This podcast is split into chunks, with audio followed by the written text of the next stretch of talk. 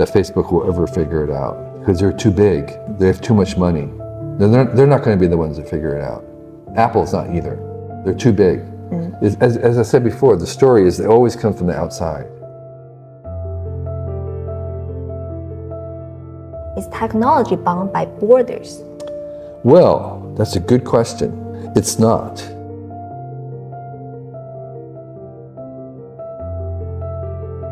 I actually have not seen those cars, but my theoretical mm-hmm. prediction for many years was that I think when China finally makes a world class branded consumer product that the entire world wants, it's probably going to be an electric car.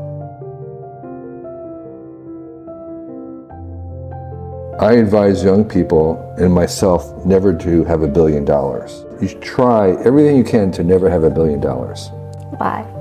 because it will imprison you. It will take over your life.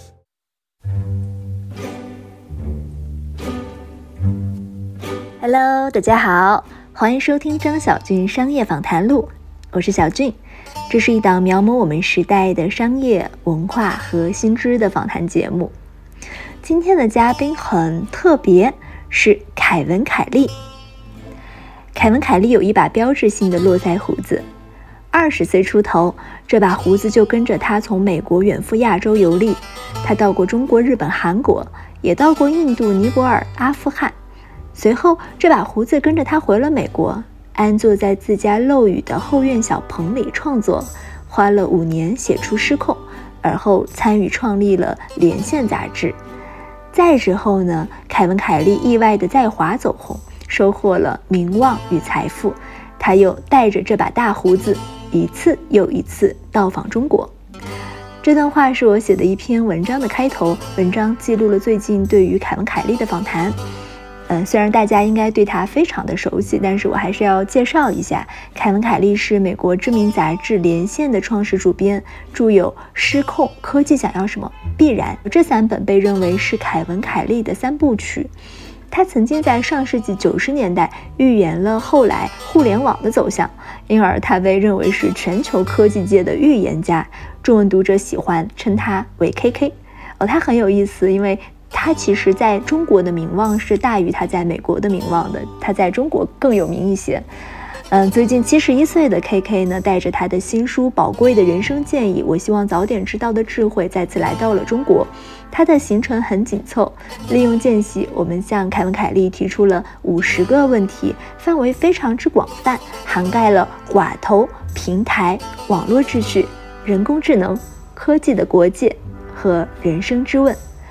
访谈是用英文进行，为了减轻大家一部分的收听压力呢，我把这期播客分成了六个部分，每个部分都会有一个小的主题。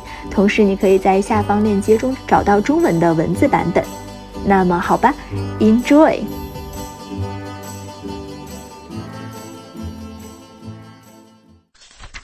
Good morning, Mr. Kelly. Good morning. I'm a Chinese reporter for Tencent News. It's Yes. a pleasure to finally meet you on this, you know, rainy Thursday morning in Shanghai.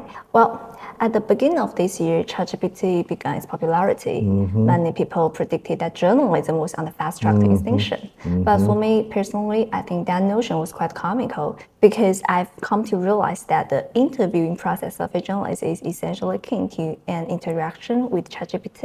I ask questions, wait for a answer, and just mm-hmm. like today, I ask my questions and wait for the person who is best at in the future to provide me with the answers. Mm-hmm. Well, I've noticed that you've been growing your beard since a very young age, mm-hmm. right? And and still maintaining, even as it transition from black to gray and eventually white. What drives your fascination with keeping a beard? Do you see it as a symbol of wisdom? Hmm. So my beard is laziness. Oh, okay. primarily. I would have a full beard, but I found the mustache to be very irritating. So I shaved that. But I just got lazy for shaving, and it didn't seem to be worthwhile mm-hmm. when I was very young. And after a while, I just found it convenient. So there's really no big statement. There's no higher design principle other than laziness. Okay. Do you have any specific beard grooming routines? no, I don't. no. I'm not very good with uh, grooming advice. Sorry.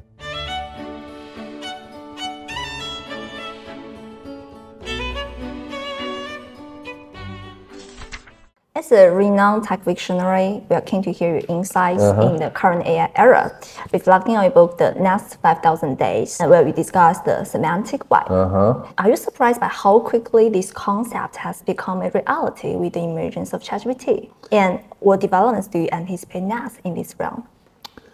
Yeah, I, I, I would say that what we've seen with ChatGPT did not surprise me, mm-hmm.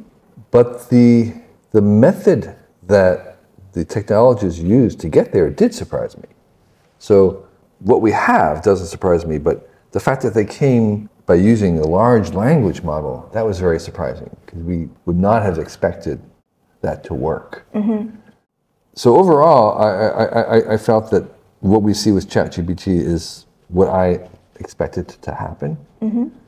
And um, I also think that we should not be overestimating how fast it's going to come because I think it's not all the way where we want. We want other things. We want it to be more powerful and stuff. And I think that's going to take a long time. I think people are going to be surprised about how long it takes to keep making improvements. People think, well, now we have chat, and then tomorrow or next year we're going to have AI everywhere and it'll be in our lives. And I think it's going to take a longer time than people think. Mm-hmm. And that's because, as you know, you're saying you're using it, but you can see it's not going to replace you. And Yeah.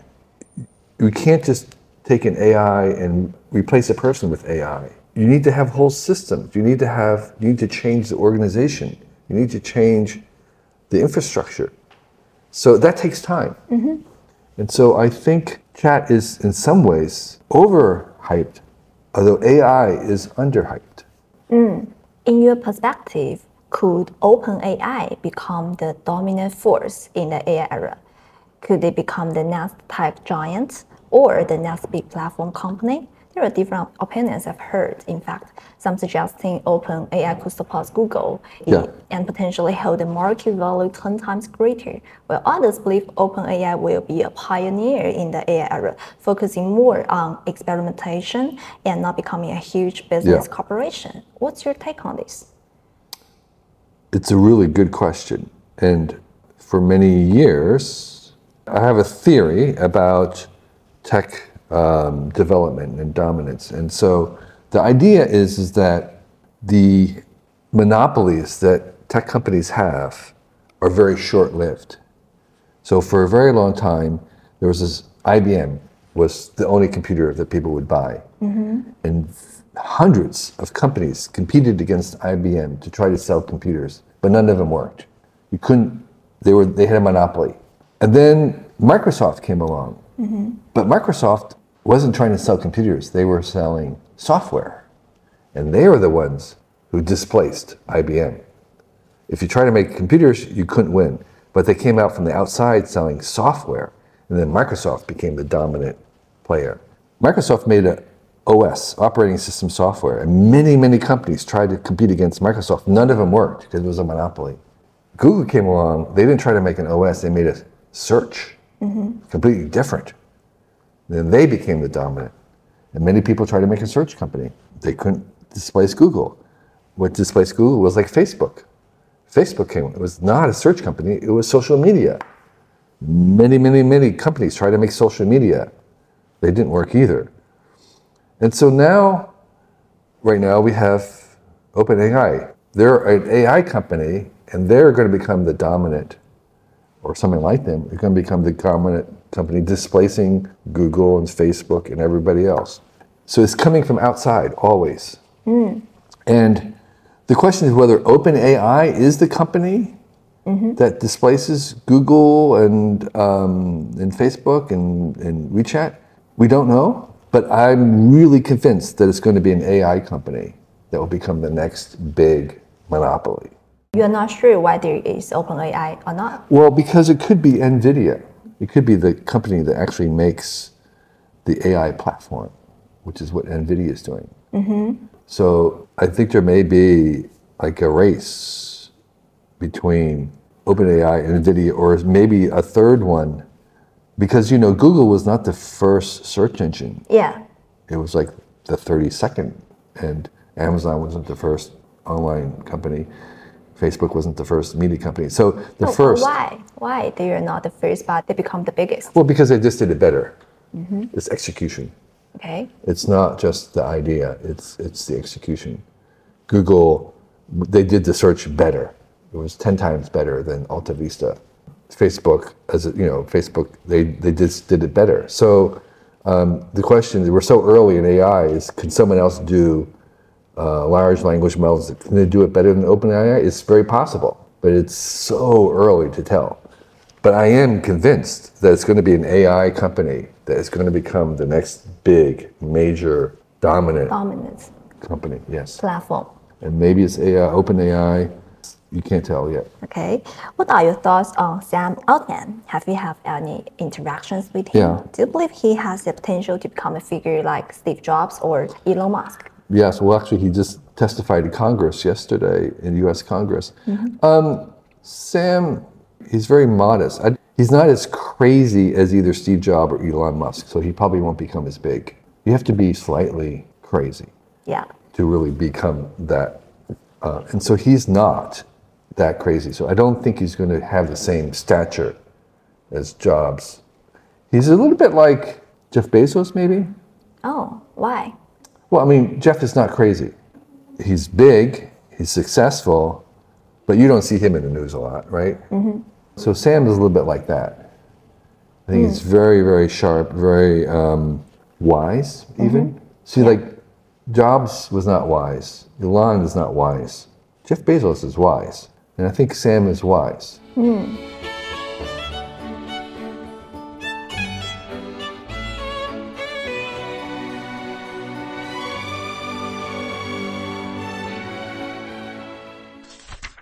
How can we head up to the mirror world you've Yeah. discussed? Right. I mean, a representation of a real world in Yeah. digital form. What are the key factors of change will occur in the maybe next 10 the to mirror world. Yeah. years?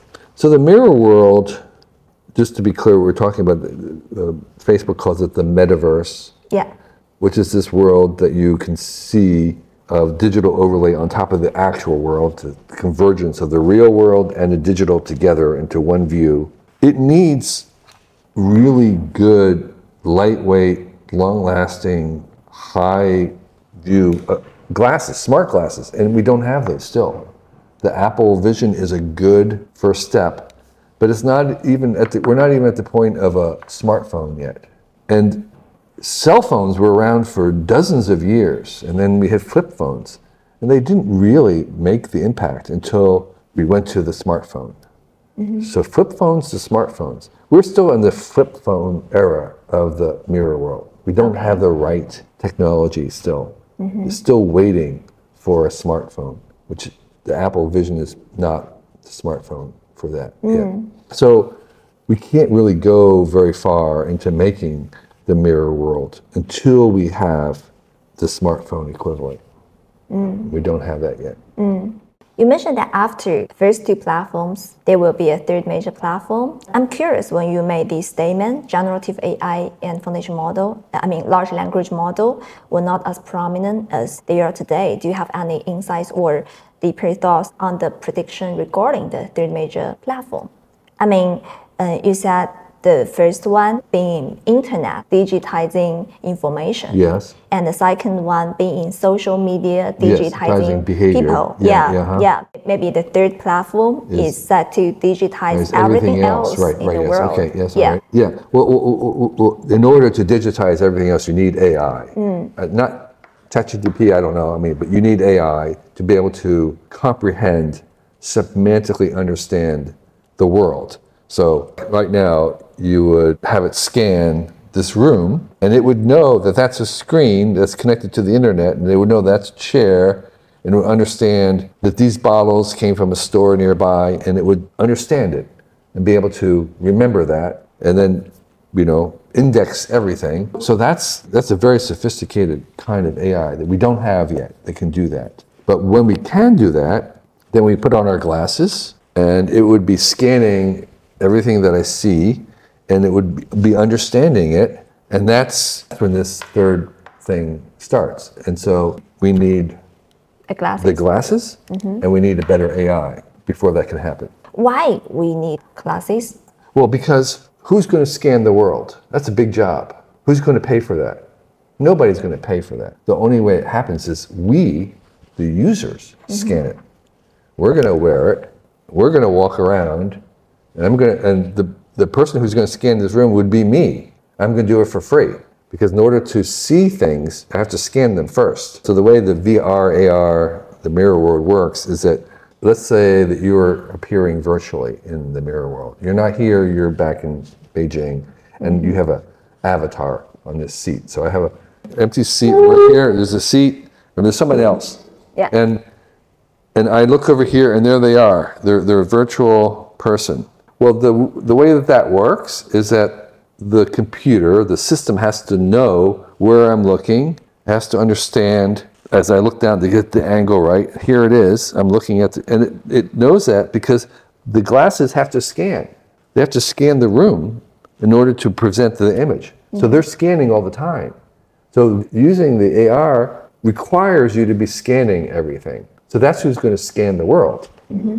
Is is these glasses? that every millions of people wearing these is what's going to scan the world. Mm-hmm. And until they have them, the world doesn't get scanned. How do you view Facebook's Oh, yeah, attempts yeah, in yeah, the metaverse space? Why do you think it may not have the potential to become like the third major platform? They haven't made the smart glasses yet. Okay. They tried with Quest. They, they just don't have it. They haven't made the smartphone yet. They have a flip phone. Meta has only a flip phone version.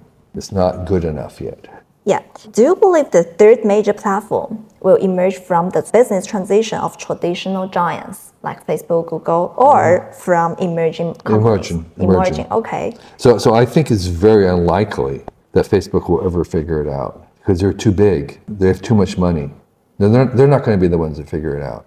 Apple's not either. Okay. Yeah, they're too big. Mm. As, as, as I said before, the story is they always come from the outside. It's going to be an outside, a new company, a startup, because they don't have enough money. If you have too much money, then you try to buy solutions. If you have no money, you have to invent. You have to be very ingenious. You have to try things. See, Apple cannot afford to do things unless there's a big payoff. In the beginning, though, this is not going to be a big payoff. Mm-hmm. It's going to be very expensive. The people who make it in the beginning are not going to make very much money. They're going to lose money for a long time. Apple cannot afford to do that. They have the money, but they just they cannot afford to lose a lot, a lot of money. They have to do something where they know that they're going to be making money. So it's always going to be a startup, a startup who has nothing to lose. They have very little, uh, what's the word I want, uh, profit margins. They're working on the outside. They can cater to a very small, they don't need to sell to everybody. They can sell to just a thousand people. Apple cannot afford to do it to just a thousand people. They have to do much bigger scale. So therefore, they're incapable of doing it. If the third major platform emerges, who is most likely to be its enemy? I mean, competitor?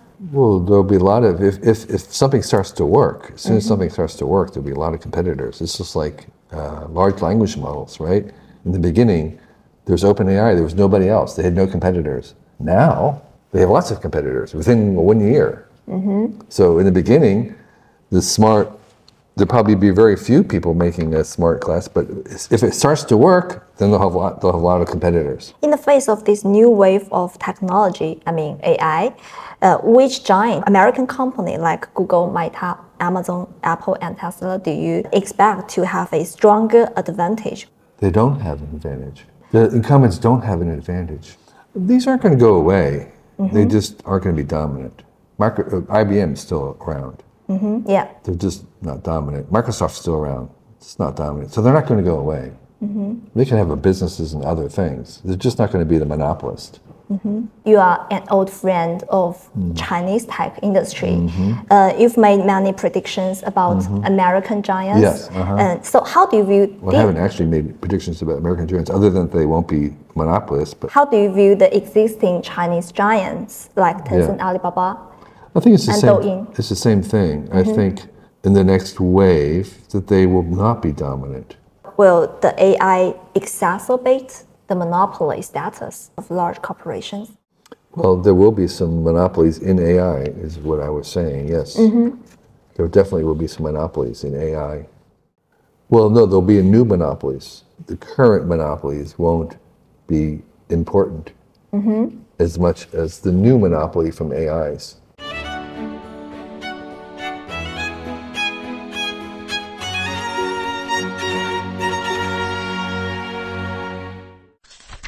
Is technology bound by borders? Well, that's a good question. It's not bound by borders. And that's part of the problem is that they still believe in borders. And um, there's a lot of difficulty because countries like the US or China or India believe in the power of borders. And I think we're seeing that the technology doesn't want to respect borders. And so it's really difficult. So why do Americans impose chip restrictions to block chip Yeah. exports? Yeah, I think there are sh- short-term gains, but long term, it's very detrimental to every all countries. I think open trade is just better mm-hmm. overall for everybody. So I think it's short-term thinking. So it makes short-term benefits, but long-term it's a disadvantage. Because Chinese companies are currently Right. facing lots of difficulties uh, globally. Right. So, um, how do you perceive these challenges, and what advice would you like to give those entrepreneurs that want Oh to? boy, I don't know. Um, I don't know what I mean. I have, yeah, I, I don't. I'm not an expert on conditions are right now in terms of like raising money, and I have no idea uh, about that in in, in China. I, I, I wish I could be more helpful to the entrepreneurs, but I, I, I don't I don't know enough. Will China become a world's leading tech superpower in which tech sectors does U.S. hold a clear advantage, and uh, in which tech sectors does Well, it's very, very, very obvious that the U.S. has a current lead in software, and China is, is really better in um, hardware. In China, of course, Taiwan is there; they're making the chips. So I would say Asia, maybe Asia is really good in hardware, and, and the the West seems better in software, and mm-hmm. so that may not last forever. But for now, that seems to be the the case. And there's the way these works; that they're very networked. So it's not just that you have one company or a big company; is you have thousands of supporting networks that support the ecosystem around hardware versus the ecosystem around software. So, so it takes a long time to change that. So I would say, you know, for five years, maybe a decade, that's probably going to still be true.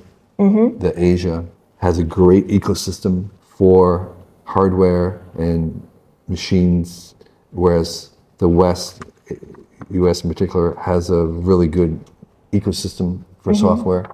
China have competitive Yeah. new energy electronic Yeah. Mm-hmm. uh, vehicles like BYD, NIO, Xpeng, and Li Auto. How do you view the Chinese new energy vehicle industries and its future Yeah. direction?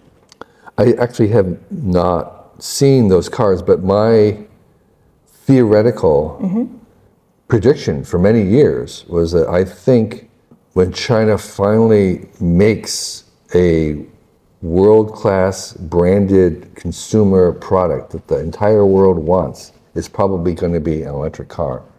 So I have no idea about these companies. Okay. But in general, I think China is capable of making a world class consumer product that is incredibly designed, incredibly affordable, the best in the world, and that's likely to be an electric car or maybe even a self driving car. Hmm. How long do you think it will take for electric vehicles to replace traditional cars? Well, they are faster than you faster than people think is what I would say. Yeah, so it's it's happening very fast, and that's just because electric cars are just better all around in every way. Mm-hmm. They're better than gasoline cars. So if you want a good car, you're going to be buying electric cars. And if you want a great car, you're going to be buying electric car. They're just superior in every way, and it will take some time, but it's happening faster than people think. Do you believe that tech industries in China and the US will become more similar over time, or do you see them heading in entirely different direction? Well, in a certain sense, it's to their benefits not to it's their, to their benefits to be different from each other. But we do see convergence on many things globally. There is a global culture. I look around here, and if I took a picture of this office, mm-hmm. other than the language, I don't know if I could tell the difference about where it was in the world. So the young people are basically living, they have a very similar convergence on what the office looks like, what their homes look like, how they dress. And so, at one level, there's a definite convergence around the world where there's the same. But that's not the only thing about culture. Um, there could be things about your relationships and how you work and, and um, how information flows that could be different mm-hmm. and might want to be different depending on what industry you're in. So I could expect differences to operate at the kind of higher level of the intangible. But the tangible world may be very common and very shared. With the wave of deglobalization, how do you think they will impact the world of technology? I don't think we're deglobalizing. Oh. Not at all. Well, there's an attempt to. There's some interest in they call it decoupling. The reality is is that it's impossible. So I don't think it's going to happen.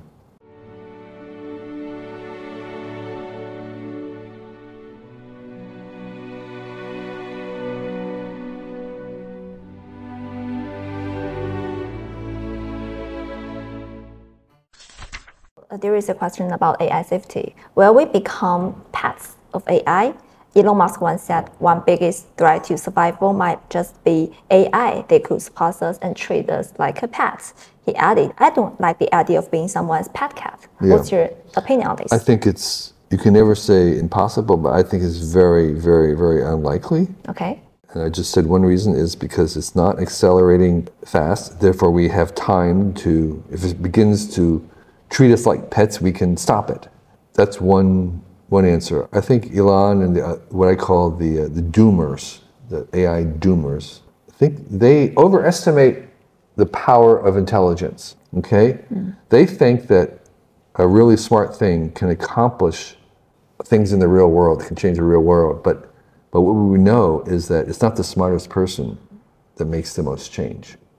You need to have other qualities besides intelligence to have effect on the world. And oftentimes, the most productive people are not the smartest people.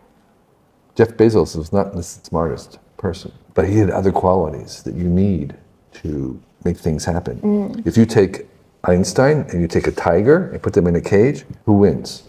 Who lives? Mm. The smartest person? Why doesn't Einstein live and the tiger die if smartness is trumps everything? It doesn't. So you need more things in the real world for something to happen than just IQ.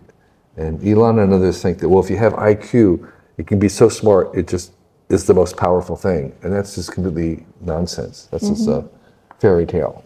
If asked, what does technology want? Mm-hmm. So, what does AI want? In what ways does AI's desires differ from the broader goals of technology in general? I don't, I don't think it necessarily wants something different than technology in general. It wants to, technologies want to increase choices, want to have more choices. So one of the things we're going to see is many, many different kinds of AIs, many varieties, many specialties, many different, we're going to educate the AIs with different kinds of schools. So they'll see diversity. It wants to be diverse. It wants to have more choices. It'll also um, continue to, to learn and to generate even more possibilities. So things that favor new ways of doing things are the way the AI will tend to go, mm-hmm. rather than replicating what we know how to do. So most of the things, it's not going to, it will help replace things that we know how to do, but more importantly, it will give us new things to do. So it'll be new jobs. That's where it's going to be really shine is making up whole new kinds of jobs that we don't even have right now. If knowledge accumulation determines the pace of human societal mm-hmm. development, That is why we have exponential laws like Moore's law and Markov's law. What will drive our pace of advancement when AI introduces new avenues of knowledge acquisition?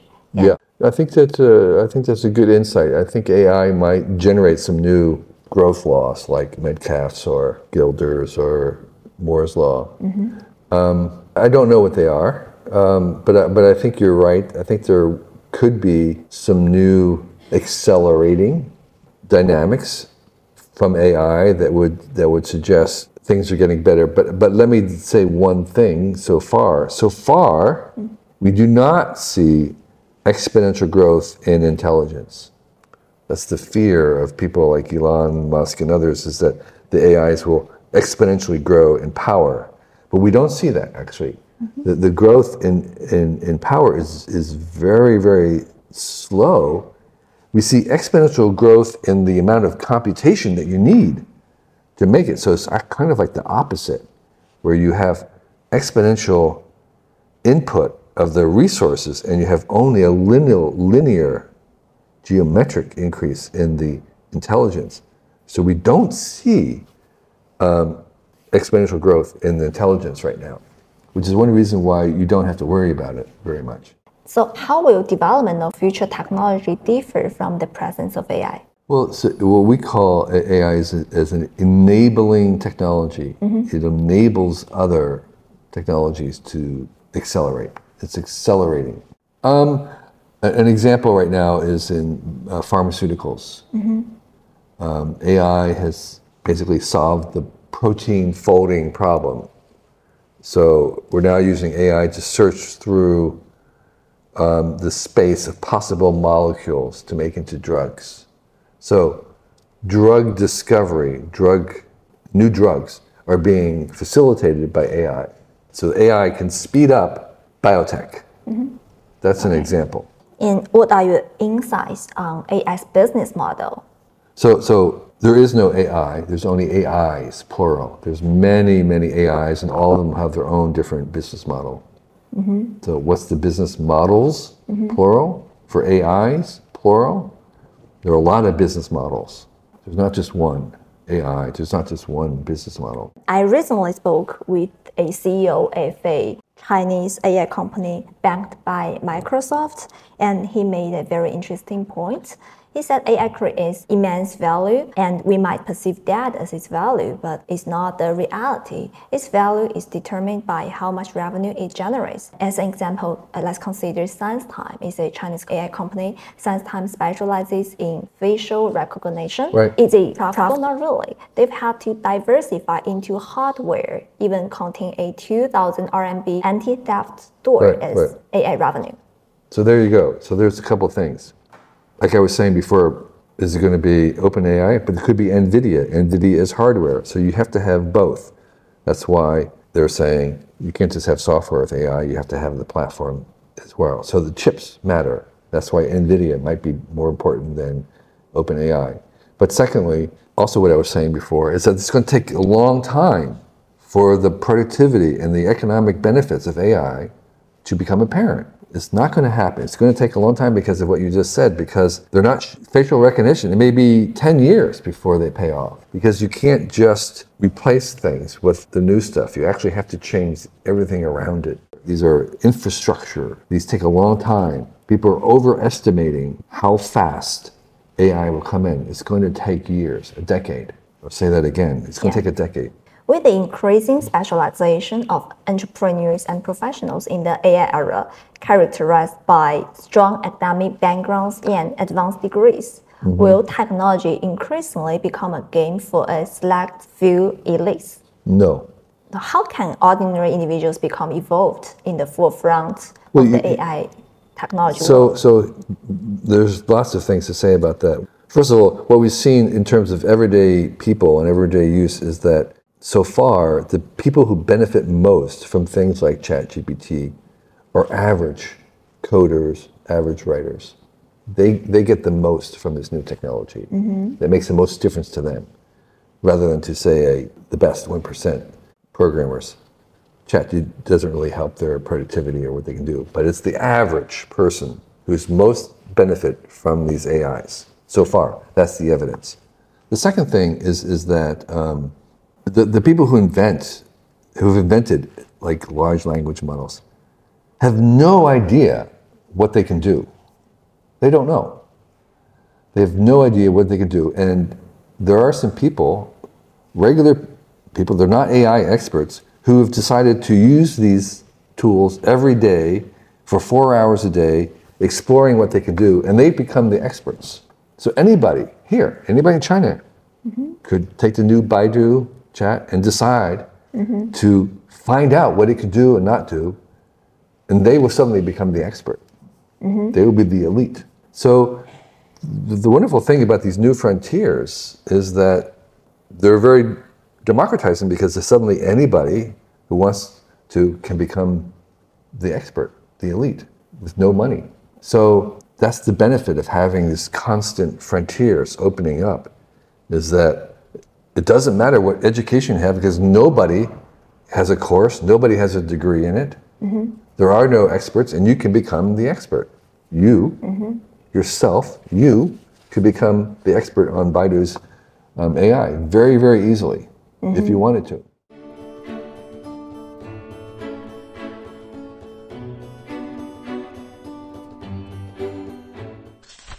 How many times have you visited China and what differences have you noticed compared to your previous visit? Well, I visited dozens of times. I haven't been here in four years, and um, unfortunately, I haven't been out of this office, so I don't know what, what, what's changed in the last four years. What about American people? It's funny about American people. I think they may, on average, be a little pessimistic, although their actual state has improved. Americans like to complain, even though they are, say, maybe a little better off, a little bit wealthier, a little bit better.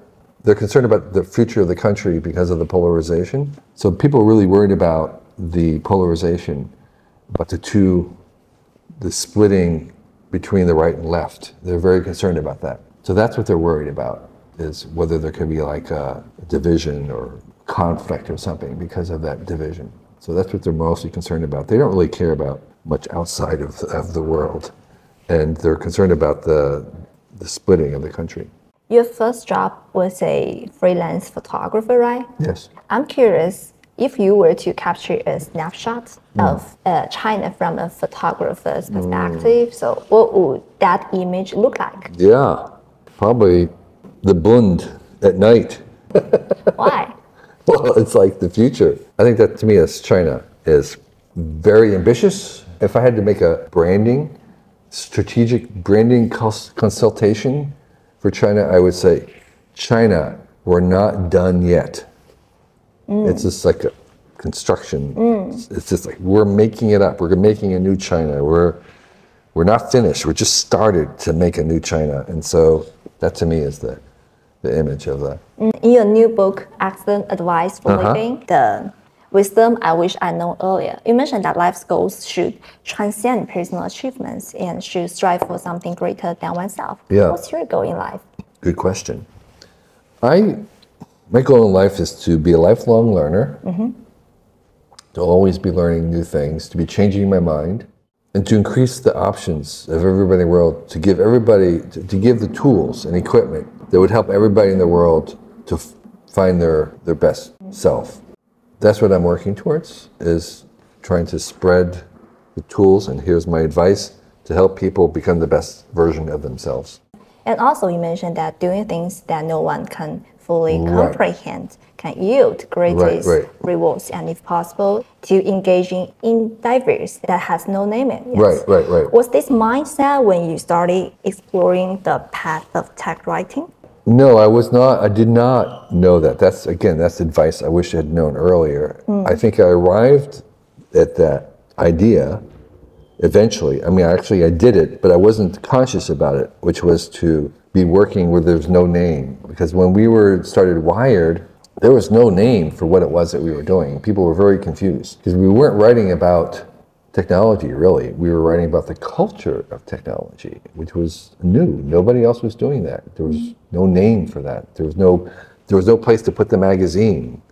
They didn't know where to put it. What what, what is this? So I did not know at that time that that's what I was doing, but that's what I was doing. And so I wish I'd known that earlier, and which is that, you know, my advice to you would be to try and work in a place where people don't have a name for what it is that you do, where you have to explain to your mother for half an hour to explain what it is that you're really doing. Mm-hmm. That's good. And also, you mentioned that most overnight success require at least five years of hard work. Mm-hmm. And in fact, any significant success follows this pattern. Can you talk about the five years you quietly work hard to achieve success? What was your state of mind at that time? Well, I worked for five years on Out of Control. yeah, That took five years to write. Yeah. And Why you um, decided to write this book? it was a book I wanted to read. The same thing with Wired Magazine. It was a magazine I wanted to read. So there was no book on this idea. I wanted to read it, so the only way to read it was be to write it. I was interested in this idea of the convergence of biology and machines, the mechanical, and that, and how it was coming to artificial life, and then later, ar- you know, artificial intelligence. And there wasn't artificial intelligence at that time, so I wrote about artificial life. And I think that um, again, it was a way uh, I write in order to find out what I'm thinking. I don't know what I'm thinking until I try and write it. I don't have ideas until I try to write them. So it was a way to give me ideas. You've mentioned that the key to predicting the future is listening to technology, Yes. right? Uh, I'm curious about the inspiration behind this approach. It, seems somewhat disconnected from your lifestyle of extensive travel in your early 20s. Yeah, I, I it was it was new for me because I had had a I was very uh, distant relationship with technology. I didn't really wasn't that interested in it because at that time technology was sort of not human scale. It was what was technology? It was like airplanes and factories and industrial stuff. That's what technology was. I didn't really have interest in that. It seemed like not human scale. It wasn't until the internet began that I felt that, oh, this is a human scale. This is organic. This is much more like life. And that was the beginning of my interest in technology was because it was more human scale. And AI is human scale because you know we're having a conversation. That's very, very human. It's not a big steamroller, it's not a big factory. And so it wasn't until the internet began that I became interested in technology. Do you have any adults or role models in your life? I do. Uh, my hero in high school was Henry David Thoreau. He was a transcendentalist who wrote a book, a very famous book called Walden.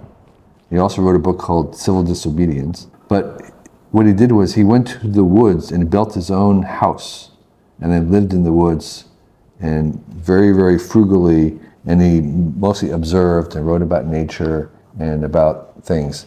And I just loved that idea. And I later on did build my own house. He was kind of very simple living and very an examined life. And he was he was very observant. So he was my hero in high school. Mm. And later on, as a hippie, he was kind of he was a very influential person in the hippies, Henry David Thoreau.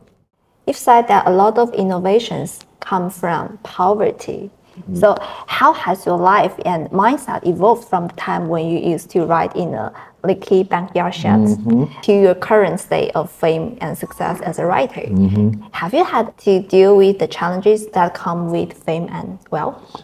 Well, yes, fame, fame in China, not in the U.S. Um, so Oh, really? yeah, there are too many other interesting people in technology. People would rather talk to Sam Altman than to me. But I think you're one of the things, the argument that I'm making about the incumbents and why they're not always going to be the incumbent is because the innovations come when you have no money. The innovations come when you have no resources and you can't buy a solution. And so um, I think it is an issue of wanting to remain kind of close to the ground, as simple as possible, and not let money interfere. So one of the reasons why I travel or go camping is to kind of strip away all the trappings that you have and just see how little you can live on Mm-hmm. And I think even though I am not poor at that moment, I can be poor in spirit. I can feel close to the ground and begin to be creative in that way without feeling like I have to, feeling as if I, I need to make my own ideas. The problem with a lot of wealth is that, and I don't have a lot of wealth, I'm, well, I'm wealthy enough. The problem with having a lot of wealth is that you have to do something with it, it takes over your life, and it's easy to buy a solution. I think what you want to do is, I'm always working on things where I don't have the money to buy the solution. I don't, I can't hire it out, so I have to do it myself, and that forces me to be creative mm-hmm. on my own. There is a there is a balance when you have success. I think that success can really imprison people. I do think about this question a lot about how to make sure that my success doesn't prohibit me from being creative later on. Mm-hmm. Because it, it can, it really can, and you're, you're right about that. So I, I think for me, the way is, is to, first of all, I advise young people and myself never to have a billion dollars. As hard you try everything you can to never have a billion dollars Why? because it will imprison you. It will take over your life. You can't spend it, so it's always there, and you have to deal with it. And it's bad for your kids. It's bad for your own thing. That's it's just crazy the way it warps you. So, whatever you do, do not have a billion dollars. Okay. so, I don't have a billion dollars, and uh, because I I'm, I'm around billionaires all the time. I have a lot of friends who are billionaires, and it's they can't escape it it's hard for them to continue to be creative. It's really hard. So I think one of the ways to, to remain successful is to try and go into an area that you are not an expert and don't know, where you mm-hmm. are a beginner, mm-hmm. where you can fail. So, so you, you actually want to try things that you don't know are going to succeed, mm-hmm. that you're likely to fail. It's hard for someone who's successful because you, we expect them to be successful again. And you have to really, really try to do something where you could actually fail. What kind of difficulty they will experience when they become a billionaire? Oh my gosh. I think when I'm around the billionaires, I am wealthier than them mm-hmm. because I have free time. They mm. don't have free time. Their time is consumed by having to deal with decisions about the money that they have or the people that they've hired or, you know, uh, Warren Buffett, one of the richest people in the world, he decided to give all his money to Bill Gates to give away because there's so much trouble. You need to have people. You have meetings and meetings about people about gi- giving away the money, and you have decisions, and it's a lot of responsibility. And it's another job. It becomes a whole other job. The billion dollars. How much money do you think a person have is best? Oh yeah, that's a good question. Most people think the best number is twice whatever they have. Mm-hmm. Yeah. yeah. whatever it is, twice. How much is, is the right amount? Warren Buffett was asked that about his kids, how much money he was going to leave. He says, I wanted to give them enough to do whatever they want, but not too much so they don't do anything.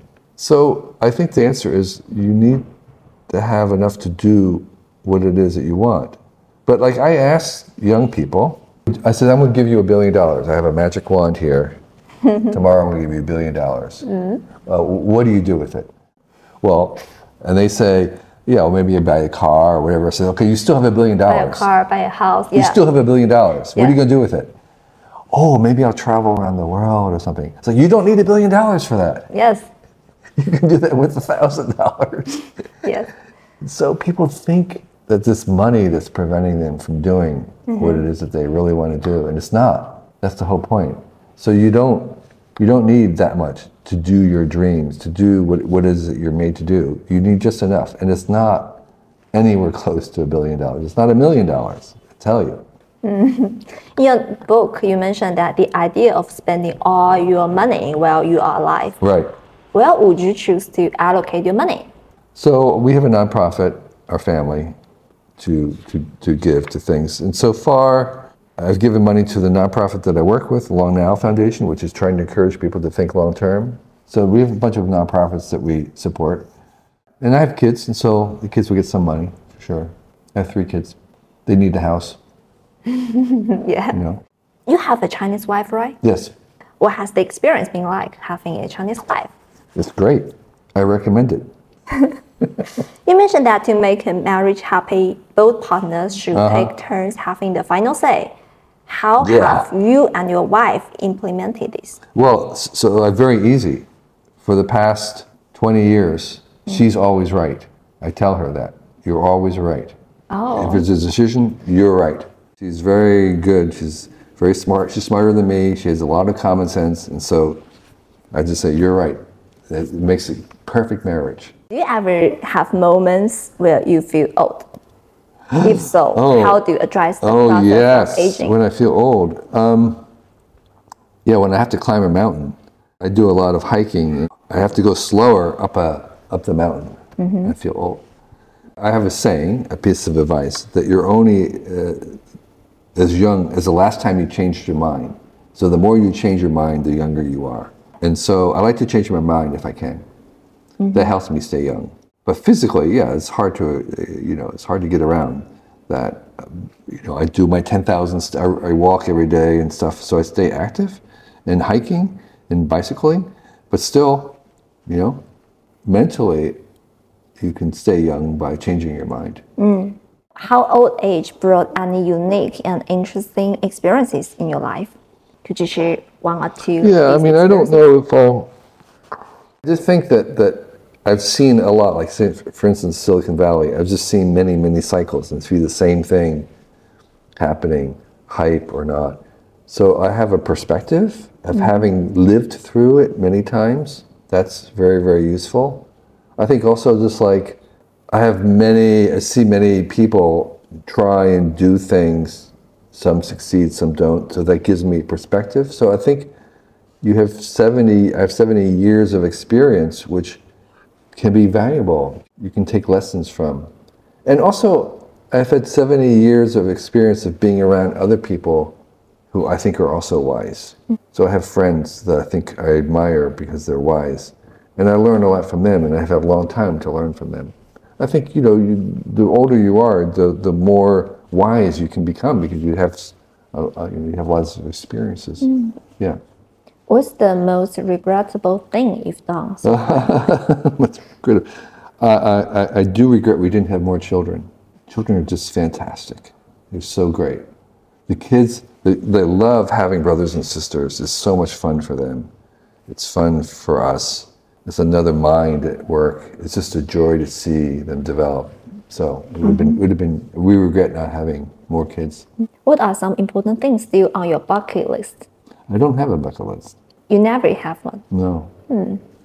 What's your daily routine? I don't have a daily routine. Um, but I'm working on my next project is something called the thou, uh, the 100 year desirable future.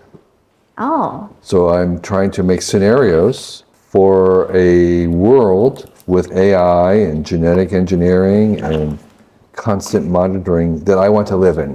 Hmm. So it's a story or picture of a world in the future with all this technology that is uh, one that I want to live in.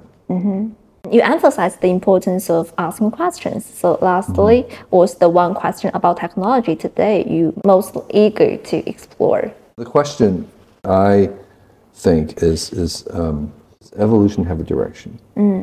And that's a question I've been working on for a while. I think it does, but the question is, how does it have a direction? That's a question that I have no idea about. But the, the, the question about the direction of evolution and whether it has a direction is a very profound question, and it's and of course I try to answer it in what technology wants does technology have a, a direction? And so, um, but I think the fundamental question is about whether evolution has a direction.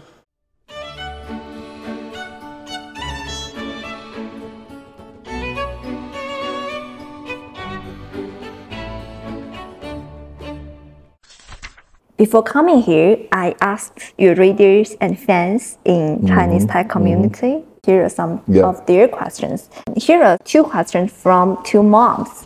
One, in the age of AI, what jobs or fields of study are especially needed for the future? Aha. I don't know what jobs are going to be needed in the future, but I would say the way to prepare for a job now is to become a better learner, be able to learn faster and better. So the skill you want to have is not a specific skill, it's the general skill of learning. So, so at Wired, when we were hiring people, we didn't hire people for their skills, we hired them for their attitude, for their aptitude. Because we wanted web developers. There was no web developer. We were inventing the web. So you couldn't find someone who knew how to program the web because we'd just been invented last year. So we were hiring people not for their skills, I mean, not for the, the skills that they had, but for their ability to learn this new thing really fast. Mm-hmm. So that's what I would say. You want to be working a job that just was invented last week, or last year. Mm-hmm. And so try to maximize and optimize your own ability to learn. And another question from a mom. You and Tim Ferriss Mm-hmm. are advocates of rest ethic leads to better work ethics. Right. What's the one advice you have for parents who are raising kids in a highly competitive education system that leaves kids with little room to play? Make sure they play. Competitive schools are way overrated, and you absolutely have to have kids of unscheduled time. That it's a detriment to them to just fill their day with study. It was just terrible. Since you coined the 1000 true Mm-hmm. fans concept, which is the basis for all creator economy, Mm-hmm. how do you think generative AI will change the nature of creation and building a fan base?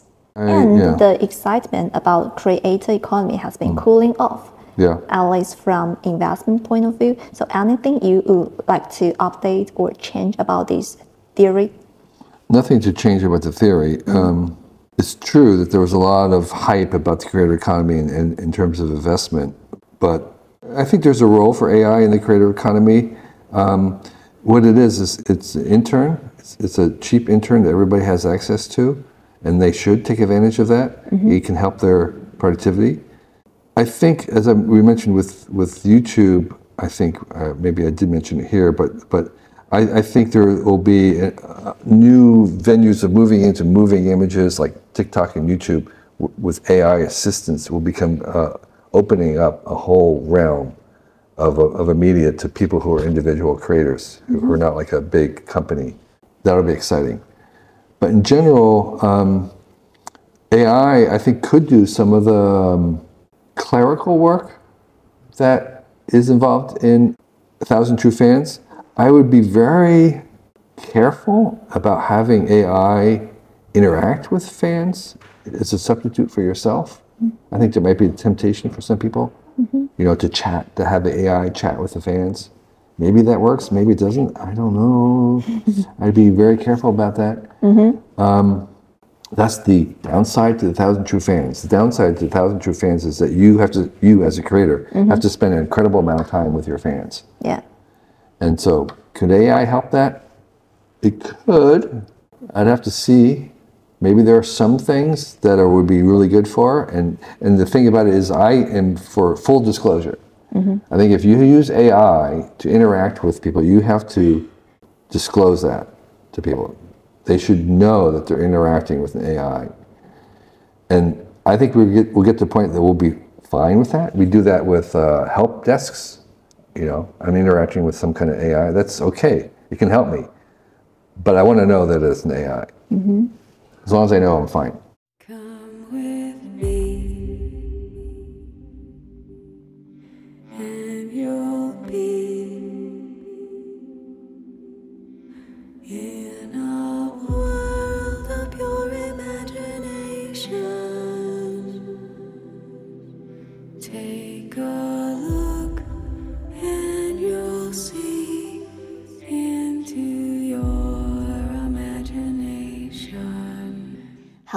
这期节目就是这样。如果你喜欢我的节目，欢迎前往苹果 Podcast、腾讯新闻、小宇宙、喜马拉雅、QQ 音乐订阅张小俊商业访谈录。如果你有其他想邀请的嘉宾、想听的内容，或者你有任何想探讨的话题，都欢迎各位听众朋友们在评论区里留言。那我们下集再见，拜拜。